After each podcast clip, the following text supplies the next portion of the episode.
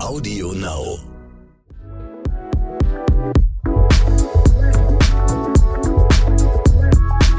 Herzfarben mit Brick Schaumburg und Lorraine Rahe.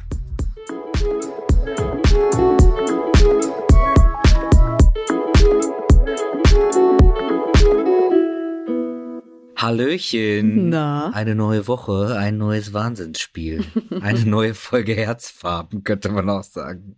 In der letzten Woche sind wir ja den äh, Themenblock Sport gestartet. Yes. Wir haben mit Max Abmod gesprochen. Max macht gerne CrossFit, ist Mr. Gay Germany und macht wahnsinnig viele andere tolle Sachen. Also unbedingt nochmal reinhören oder in den Shownotes gucken und hat uns vor allen Dingen mega viele Einblicke gegeben, wie es zum Beispiel im Fitnessstudio ist und eben trans zu sein und männlich oder weiblich oder eben nicht wahrgenommen zu werden. Und wie gewohnt bleiben wir natürlich beim Thema Sport in dieser Folge. Wir haben uns für diese Folge eine einzige Sportart ausgesucht, weil es ist einfach die beliebteste der ganzen Welt. Fußball. Ich weiß schon von dir, Brix, dass du auch so deine Erfahrungen mit Fußball gemacht hast, aber darüber sprechen wir dann nächste Woche. Heute soll es erstmal um andere Personen gehen, und zwar zwei ganz wichtige in der Fußballwelt. Vor allem tatsächlich aber in Berlin. Chris Rudolph und Jesse Tschitschke. Die zwei sind vom Berliner Fußballverband und dort die Ansprechpartner im Bereich Vielfalt. Sie machen das Thema im Fußball sichtbar, klären auf, setzen sich für Menschen ein und beraten auch Personen, queere Personen, aber auch die Verbände und die Vereine selbst, die sich eben für mehr Vielfalt einsetzen wollen. Im Grunde kann man sagen, sie geben auf jeden Fall alles dafür, den Fußball diverser zu gestalten. Ja, und ich glaube, das ist dringend nötig. Mhm. Wir hören jetzt zuerst das Gespräch, was ich mit Chris geführt habe. Der arbeitet beim Berliner äh, Fußballverband und macht das ehrenamtlich. Hauptberuflich arbeitet er beim Deutschen Fußballbund, also dem DFB, und leitet dort die erste Anlaufstelle für sexuelle und geschlechtliche Vielfalt. Die erste. Das ist ein Riesenverband. Ich habe also Chris natürlich alles gefragt, was mir so durch den Kopf geschossen ist und vor allen Dingen, was er glaubt, wie wichtig es ist, dass es seine Position im deutschen Fußball gibt. Naja, also ich mache das so als Aktivist eben jetzt auch schon seit über zehn Jahren, dass wir da auch eben versuchen, mit den Verbänden auch aktiv zu werden und die eben dahin zu bewegen. Und ich kann sagen, ja, vor ungefähr zehn Jahren gab es ein Dialogforum beim Deutschen Fußballbund, wo noch die Frage im Raum stand, ob Homophobie überhaupt ein Thema für den Fußball ist. Das war der Stand vor zehn Jahren. Und ich glaube, da haben viele Kampagnen, viele Initiativen, auch ähm, Netzwerke wie die schwul-lesbischen Fußball-Fanclubs, also QFF, Queer Football Fanclubs, die haben eben zu diesem Diskurs beigetragen und eben auch zu dieser Veränderung. Und wir haben lange eben für so eine Anlaufstelle gekämpft, weil wir diese Anlaufstelle schon als sehr zentral sehen, dass ähm, sich Menschen eben an die Organisationen, eben den DFB wenden können, wenn sie Probleme haben, wenn sie Fragen haben. Ähm, aber es geht eben auch darum, das strukturell zu verankern, dass es wirklich selbstverständlich im Fußball wird, dass wir überhaupt darüber sprechen und eben auch Möglichkeiten schaffen, wie wir eben den, den Sport wirklich für alle attraktiv machen können und ähm, nicht nur für einige wenige und auch nicht nur die Personen, die an der Spitze sind, denn ich denke, der Fußball ist so divers, gerade an der Basis, wenn ich mir angucke, wer auf den Fußballplätzen von klein auf unterwegs ist. Aber dann gucke ich weiter, wer quasi den, den, den Sport auch ja, führt. Also wer ist an der Spitze? Das bildet nicht die Diversität im Sport ab und damit eben auch nicht die Lebensrealitäten der Menschen. Und damit haben wir eben auch lange Zeit diese Entwicklung nicht gehabt. Und ähm, die Anlaufstelle, glaube ich, hat schon im letzten Jahr gezeigt, also ich hatte über 64 Presseanfragen und, und über 200 Beratungsgespräche. Da sieht man schon, wie intensiv auch die Arbeit äh, für mich im letzten Jahr war. Und ähm, eigentlich auch Wahnsinn, weil wir, ich bin jetzt für knapp sieben Millionen Mitglieder im DFB zuständig. Und ähm, da wollen wir auch weiter zukünftig wirken, dass eben mehr Personen mehr Anlaufstellen gibt und dass ich nicht die Einzige bin. Also es gibt schon auch noch ein paar in den anderen Landesverbänden, aber das sind immer noch zu wenige. Also ich glaube, es sind jetzt sechs Landesverbände, die Ansprechpersonen auch haben. Ähm, aber das ist einfach zu wenig. Ja, absolut. Boah, krass, sieben Millionen. Und äh, welche Missstände gibt es im deutschen Fußball in Hinblick auf Queer? Na, ich denke ja, das Problem ist, das haben wir ja nicht nur im Fußball, sondern im Sport generell, dass lange über das Thema gar nicht gesprochen wurde. Also es existierte einfach gar nicht. Das hat gar keine Rolle gespielt. Und also und, und ähm, auch bei den Frauen, also bei den Frauen wird auch immer das heute als so selbstverständlich äh, dargestellt, aber die Frauen haben sich den Platz im Fußball auch hart lange selber kämpfen müssen. Und dass heute auch die Offenheit eben für eben lesbisch, bi, ähm, transinterfrauen auch bei den Frauen ist, weil es eben kein Thema war und eben auch äh, nach wie vor weniger Vorbilder gibt, ist es halt auch eben so schwierig und dadurch hat sich die Situation dann auch nochmal festgefahren. Wir haben kaum die Diskussion in der Öffentlichkeit und, und dann ist es halt für viele auch ein starkes Privileg, überhaupt Profi zu werden es sind wirklich extrem wenige Menschen, die natürlich äh, das an die Spitze schaffen und schauen ja nur auf die Spitze.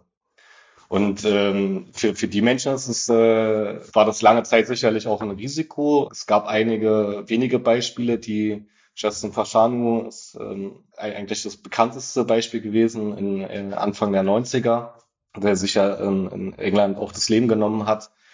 Und das, das waren natürlich auch mahnende Beispiele und wenn man dann eben ältere Personen haben, hat im Fußball, die einen beraten, Berater, ähm, die die Vereinsmanager, äh, die die einen dort eben beraten und sagen, das ist für sie schädlich, das ist für das Geschäft schädlich, das ist für die Person schädlich. Und ich glaube, dass sich viele damit am Ende auch arrangieren, weil der Fokus auf dem Sport ist und, und auf die Karriere und dass man da vielleicht eh viel als Sportler, Sportlerin ähm, eh schon aufgeben muss. Also ich glaube, dass ähm, eine Beziehung zu führen äh, als Profi ist, glaube ich, schon stark herausfordernd. Und dann hat es, glaube ich, äh, für viele so nicht die Rolle gespielt oder sie haben sich halt ein Leben drumherum gebaut, bis hin wirklich zu Scheinehen, um, um das wirklich in der Öffentlichkeit zu wahren. Aber auch da merken wir einen Wandel auch in anderen Sportarten. Wenn ich mir jetzt gerade Olympia angucke, dann waren da, glaube bei den letzten Olympischen Spielen, ich glaube, über 160 Personen, die als queer geoutet äh, waren. Aber die finden in der Öffentlichkeit dann auch wieder nicht statt. Also wir erzählen nicht deren Geschichten, wir erzählen nicht weder die positiven Erfahrungen noch die negativen Erfahrungen. Aber genau das fehlt, ähm, dass wir eben Menschen damit auch Mut machen können und, und ähm, dass wir das auch wirklich selbstverständlich im Fußball wird. Ähm, plus, äh, sorry, wenn ich jetzt ein bisschen aushole, aber ich glaube, ein wichtiger Punkt ist auch, dass die, die, die ganze Diskussion, wir sprechen nur über den Fußball, wo ist äh, eine geoutete Person in, bei den Männern im Profibereich. Aber ähm, ich denke, wir haben so viel mehr Personen im, im Fußball. Da gibt's TrainerInnen, da gibt's SchiedsrichterInnen, äh, Mitarbeiterinnen. Ich denke mal an, dem, äh, an der FC Bayern München, die haben über 1000 MitarbeiterInnen. Die Wahrscheinlichkeit, dass da auch einige queere Personen dabei sind, ist schon sehr, sehr hoch. Und wenn es da eben selbstverständlicher wäre, dann würden wir da im Fußball auch viel weiter sein, glaube ich. Also weil wir ähm, auch ein bisschen Druck aus dieser ganzen Diskussion nehmen. Aber ich glaube, heute ist eh die größere Schwierigkeit die, ähm, die große Öffentlichkeit. Und ähm, durch Social Media, die äh, erreichen die Reaktionen einen ja viel nahbarer, als das vielleicht noch vor zehn Jahren waren, als es viel mehr im Stadion stattgefunden hat. Ich glaube aber, dich bräuchte es in jedem Stadtteil, in jeder Stadt. Also ich meine, wenn Bayern München 1000 MitarbeiterInnen hat, dann bräuchte es ja quasi in und ähnlich in deiner Position, naja, ich sag mal, mindestens 650 wäre nicht verkehrt in ganz Deutschland. Also ich meine, und da sprechen wir nur vom Fußball, so was, also, ne? Also, ja, ja, natürlich. Da sind natürlich trotzdem auch viele tolle Leute bei, also vor allen Dingen jetzt in Olympia oder so, wenn, ich erinnere, ich erinnere mich jetzt noch an dieses prägnante Bild, wo der, äh, eine äh, Mann die ganzen Pullis gestrickt hat und so. Das ist natürlich mega schön und brauchte keine Worte, keine Töne, sondern einfach nur ein Bild. Und das wäre natürlich toll, wenn im Fußball das nicht immer so belächelt werden würde von den echten Kerlen vorm Fernseher, die das dann so gucken.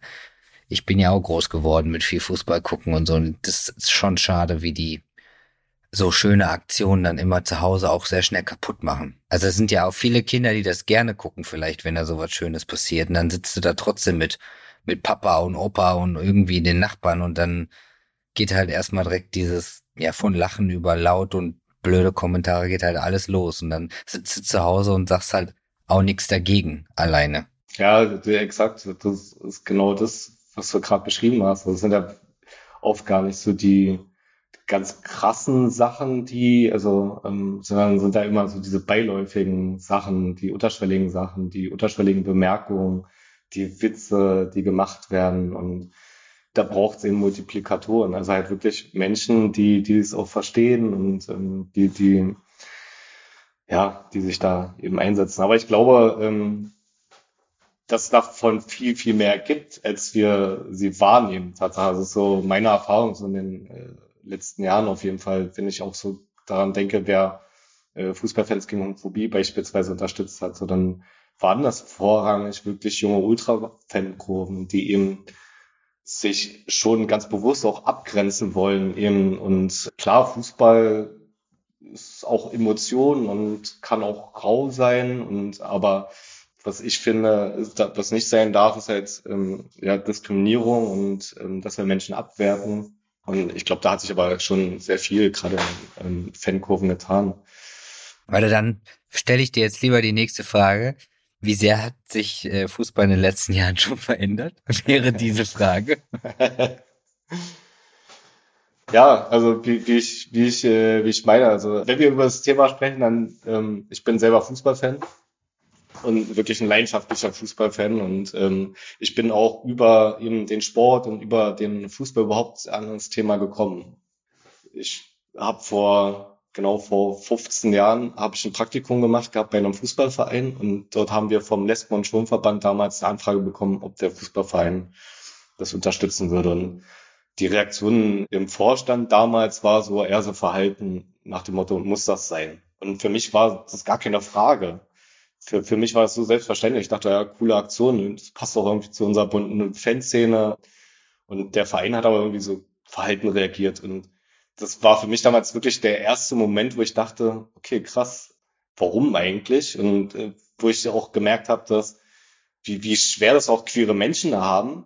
Und das gerade im Sport und Sport, wo ich leidenschaftlich schon immer Sportler war und, und ein Fan, da aber äh, ich kannte keine queeren SportlerInnen damals. Und so bin ich ja auf die Frage gekommen. Und wenn ich halt eben diese Diskussion äh, sehe von 2008, 2007 und, und bis äh, heute und was sich dort entwickelt hat, dass heute wirklich ähm, Vereine, Verbände äh, Regenbogenflaggen hissen. Ich meine, ich erinnere mich an die Europameisterschaft im letzten Jahr, wo es die große Diskussion um das Ungarn-Spiel gab ich hätte mit solchen Reaktionen vor fünf Jahren, vor sechs Jahren nicht so in dieser Breite gerechnet. Weil da haben die ersten Vereine angefangen, Regenbogenflaggen überhaupt aufzuhängen und auch mit dem Vereinslogo und dass sie überhaupt gemerkt haben, ah, das ist wirklich ein wichtiges Thema und wir erreichen damit auch unsere Fans. Äh, fast jeder Bundesliga-Verein hat mittlerweile einen schwul-lesbischen Fanclub. Und da merken die Vereine, glaube ich, heute auch, dass sie eine Verantwortung haben, dass sie eine Verantwortung ihren Fans, ihren Mitgliedern gegenüber haben und aber auch ihren MitarbeiterInnen. Also das ist ja das, was ich schon extrem wichtig finde, dass eben Vereine und Verbände eben auch sich bewusst werden, welche Verantwortung sie auch haben.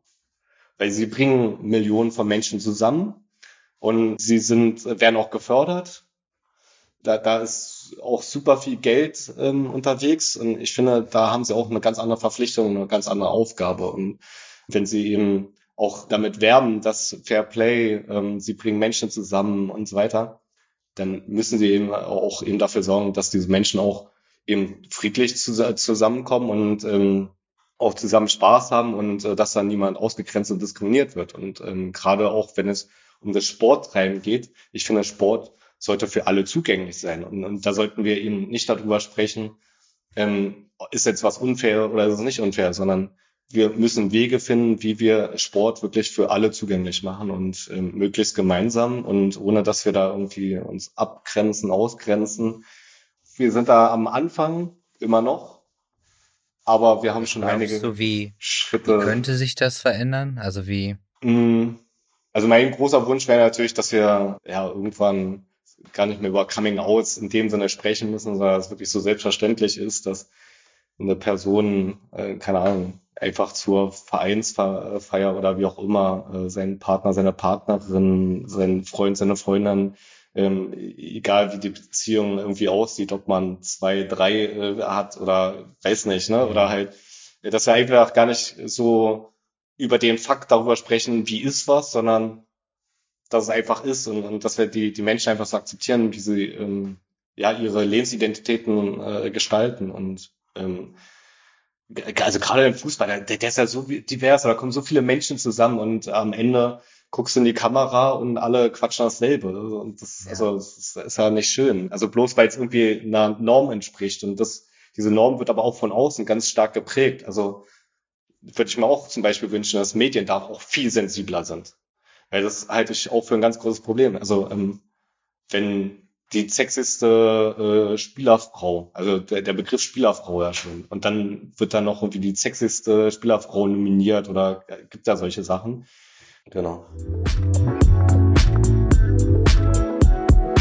Boah, das ist echt krass, dass Chris einfach mal für sieben Millionen Mitglieder im DFB zuständig ist. Und ich habe gerade mal geschaut, wie viele Mitglieder der DFB überhaupt hat. Und es sind sieben Millionen. Also klar, er ist einfach der Einzige im Bereich Vielfalt.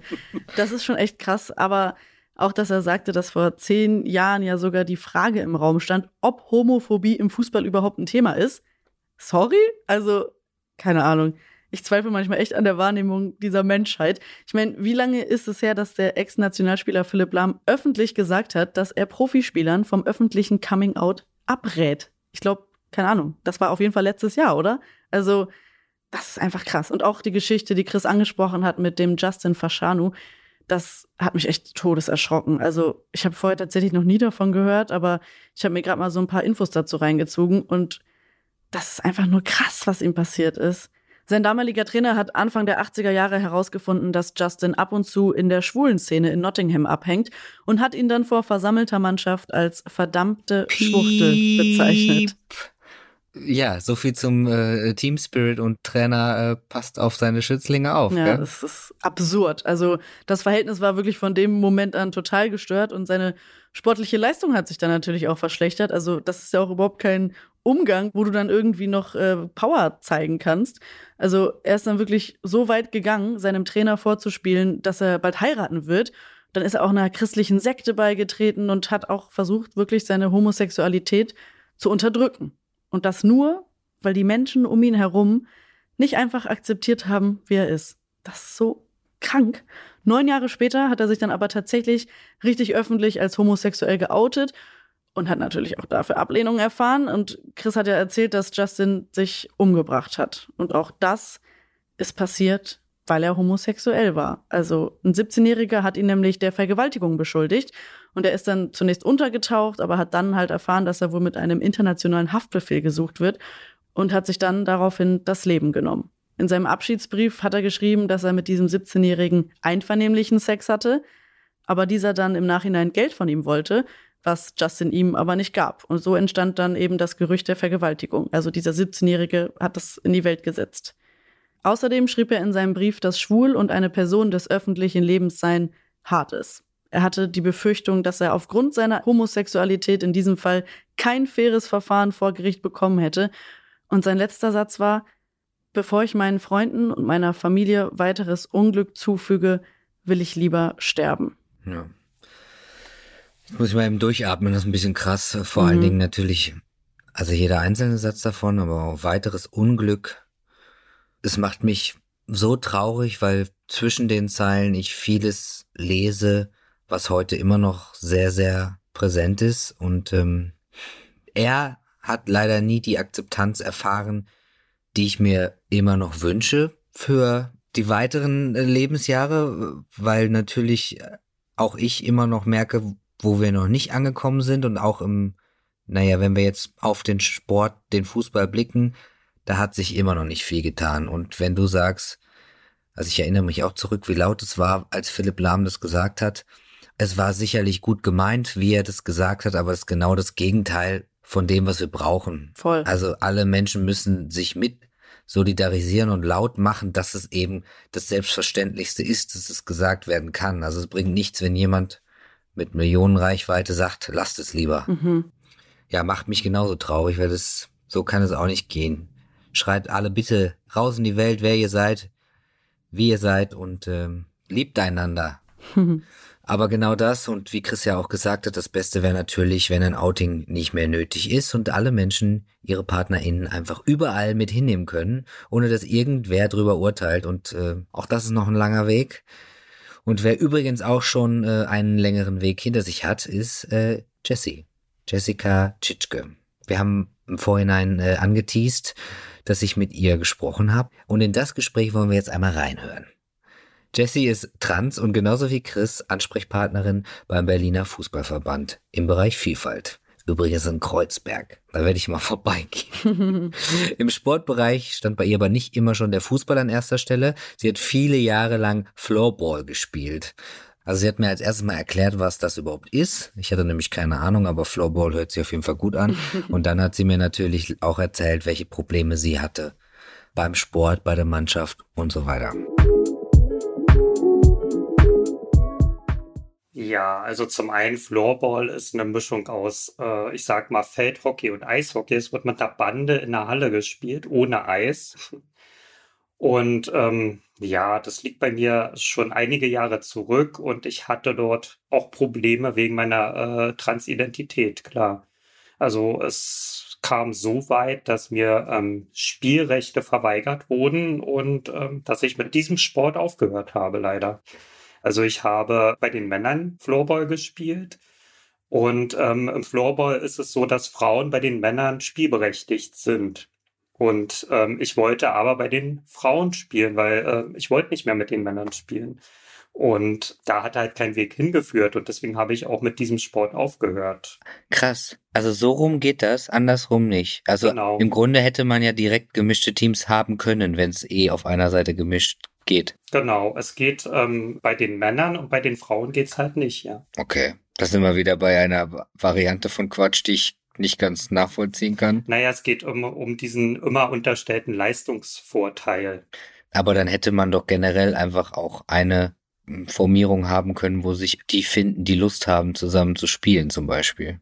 Ja, ich habe mich damals ein Jahr lang circa mit dem Verband rumgestritten um irgendein Spielrecht und da hat kein Weg hingeführt und ich glaube, die Zeit war damals auch noch ganz anders. Das war so 2011, 2012. Ähm, es hat sich, glaube ich, auch viel getan in den letzten Jahren. Spannend.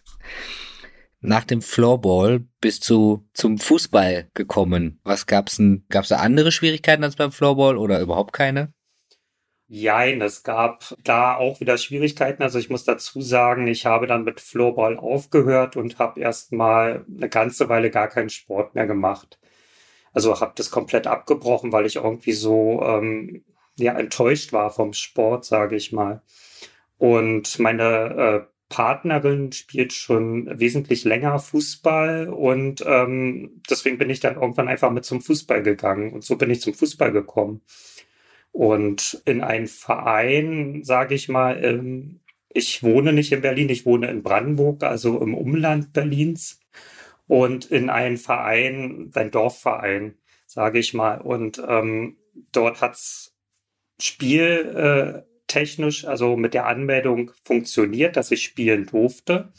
Aber es gab halt Reibereien im Team. Und das war dann so die andere Seite. Vorher im Floorball war es nicht im Team, da hatte ich den Ärger mit dem Verband und später im Team beim Fußball. Also ja, es war halt nicht konfliktfrei leider. Schade, ne? Weil eigentlich wir schämen jetzt natürlich kein Dorfsport, das war für mich die Zeit meines Lebens.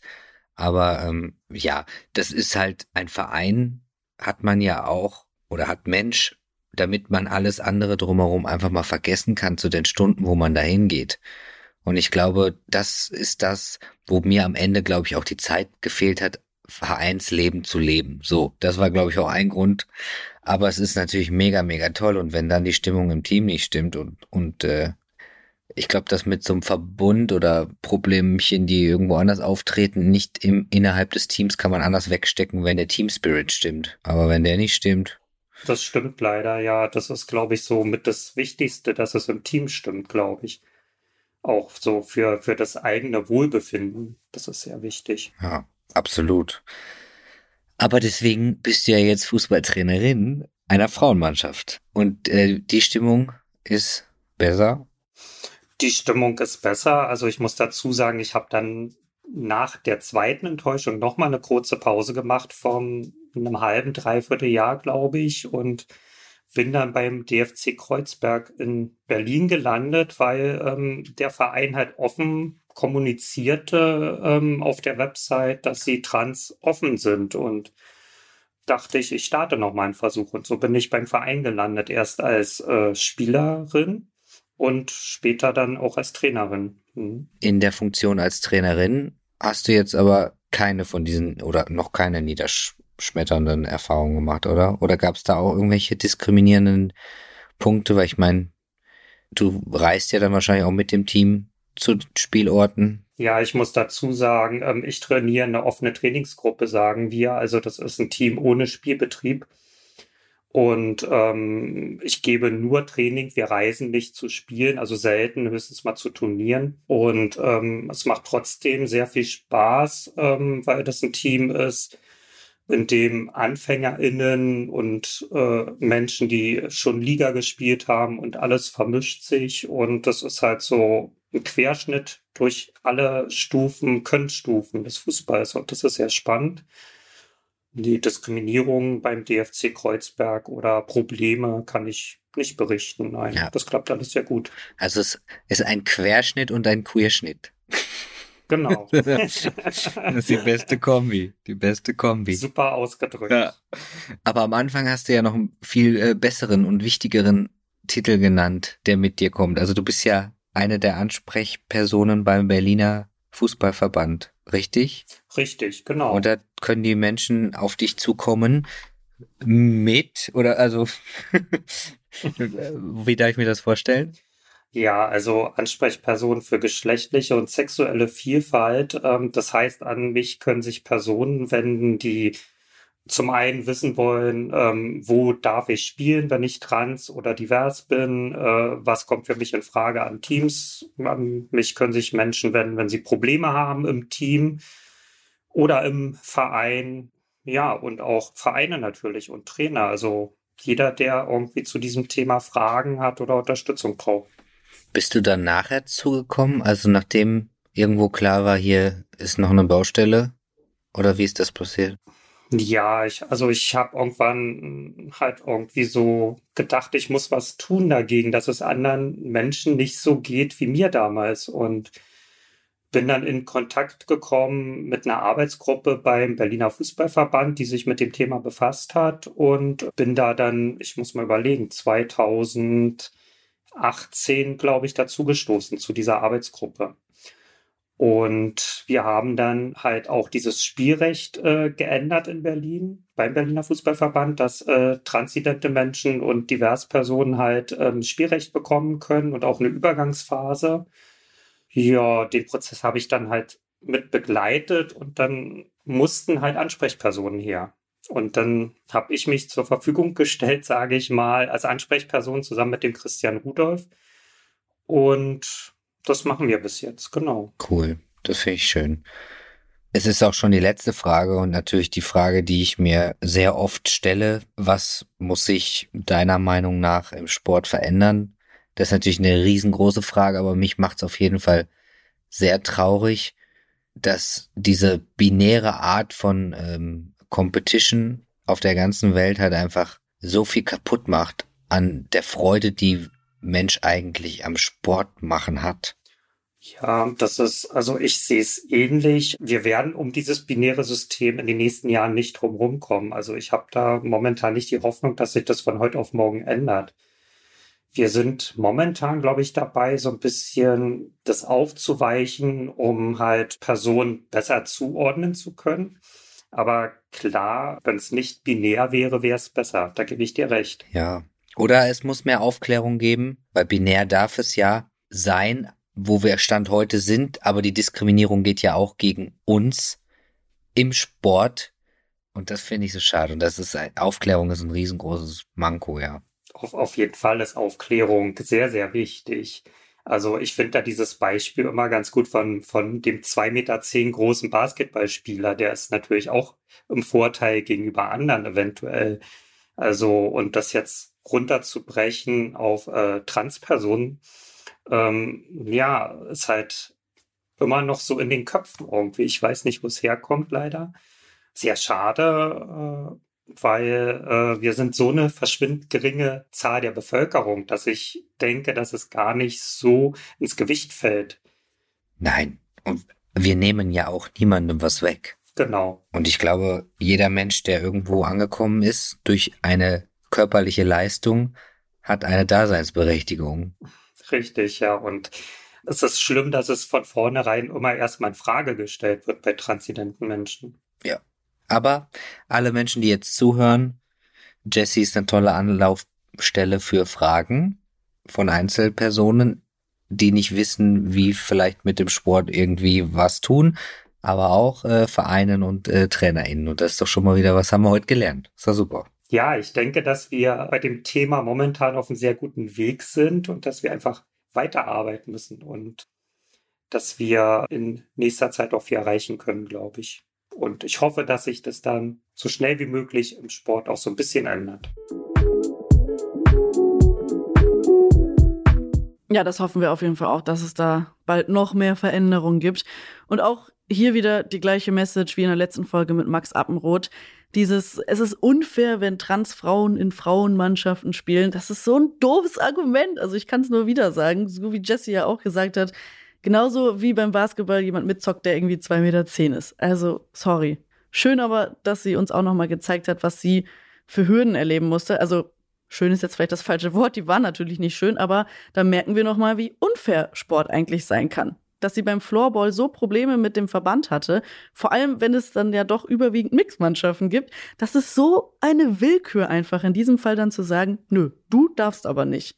Und klar, dann beim Fußball der Klassiker, wie wir es ja oft im Sport erleben, von wegen Teamplayer und so, es gibt trotzdem Menschen, die ausgegrenzt werden aufgrund von irgendwas. Ob Geschlecht, ob Körpergröße, ob Gewicht oder was weiß ich. Du hast gerade blöd geguckt oder so. Es gibt auf jeden Fall immer was und in diesem Fall war es eben Jessys geschlechtliche Identität. Und das ist wirklich ein Punkt, der gar nicht klar geht. Aber ja, umso schöner, dass Jessie und Chris sich im Berliner Fußballverband für genau diese Menschen einsetzen. Die haben zum Beispiel auch ein Modell entwickelt, bei dem trans- und intergeschlechtliche Menschen genau das gleiche Spielrecht erhalten wie Cis-Personen. Wenn du das so sagst und ich das so höre, denke ich so, schade, dass man den Satz so formulieren muss, weil es hört sich mal so an, als wäre ich irgendwie nicht normal und bräuchte so ein extra Recht. Hm. Und dann brauchen wir halt immer noch genau das. Ja. Wir brauchen etwas, um Menschen wie mich zu schützen. Aber trotzdem, eigentlich ist es schade, dass wir so viele unterschiedliche Sachen brauchen, weil es spaltet dann doch irgendwie auch wieder. Und es macht mich auf jeden Fall traurig. Und das habe ich ja auch nochmal bei den Gesprächen gemerkt, weil ich hätte, glaube ich, eine ganz andere Fußballkarriere verfolgt in meinem Leben und irgendwie hat es einfach total doof geendet. Deswegen bin ich total froh, dass ich jetzt in Berlin bin und hier so tolle Menschen jetzt kennengelernt habe und vielleicht ich mich dann doch nochmal an so ein Spielfeld ran traue. Hm. Mal gucken, wer weiß. Aber ich hoffe auf jeden Fall, äh, dass jetzt sehr viele Vereine nachziehen oder irgendwie vielleicht zumindest äh, gehört haben, dass es äh, solche tollen Menschen gibt und vielleicht mal drüber nachdenken, ob sie solche Positionen auch kreieren wollen, weil geben wir jetzt die nicht. Wenn eine Person für sieben Millionen Menschen zuständig ist, ist kann man gar nicht oft genug so sagen. Absurd. Satz. Ach, er ist der eine für sieben Millionen. Da könnte man eigentlich ein T-Shirt von drücken. naja, auf jeden Fall sind äh, die zwei unfassbar tolle äh, Vorbilder und an dieser Stelle nochmal ein super fettes Danke für eure tolle Arbeit. Jo. Und ähm, Lorraine, wir sind leider schon am Ende von Was? dieser Folge. Krass. Folge Nummer 11. Das ging wieder Das schnell. bedeutet auch, wir gehen noch einmal in die Verlängerung und das ist dann Folge 12. Ins Elfmeterschießen. Ah, oh, stimmt. Eieiei. Also, wie immer. Oh. Ähm. Was war das? Es donnert. Boah, das war übel laut. Ja. Er hat auch richtig doll geblitzt neben mir gerade. Krass. Nun gut. Ähm, ja, wir gehen jetzt ins Elfmeterschießen, das hast du schön gesagt. Ähm, nächste Woche sprechen wir jetzt einmal über meine Sporterfahrung, vielleicht auch deine, über unsere. Gerne. Und ähm, ich kann gar nichts mehr sagen, außer geht euch mal umziehen, geht mal duschen, zieht euch die Trainingsanzüge an und dann äh, lasst euch nieder, wenn es wieder heißt, äh, eine allerletzte Folge Herzfarben ich freue mich, wenn ihr einschaltet und äh, sagt Tschüss. Bis nächste Woche. Tschüss. ciao, ciao.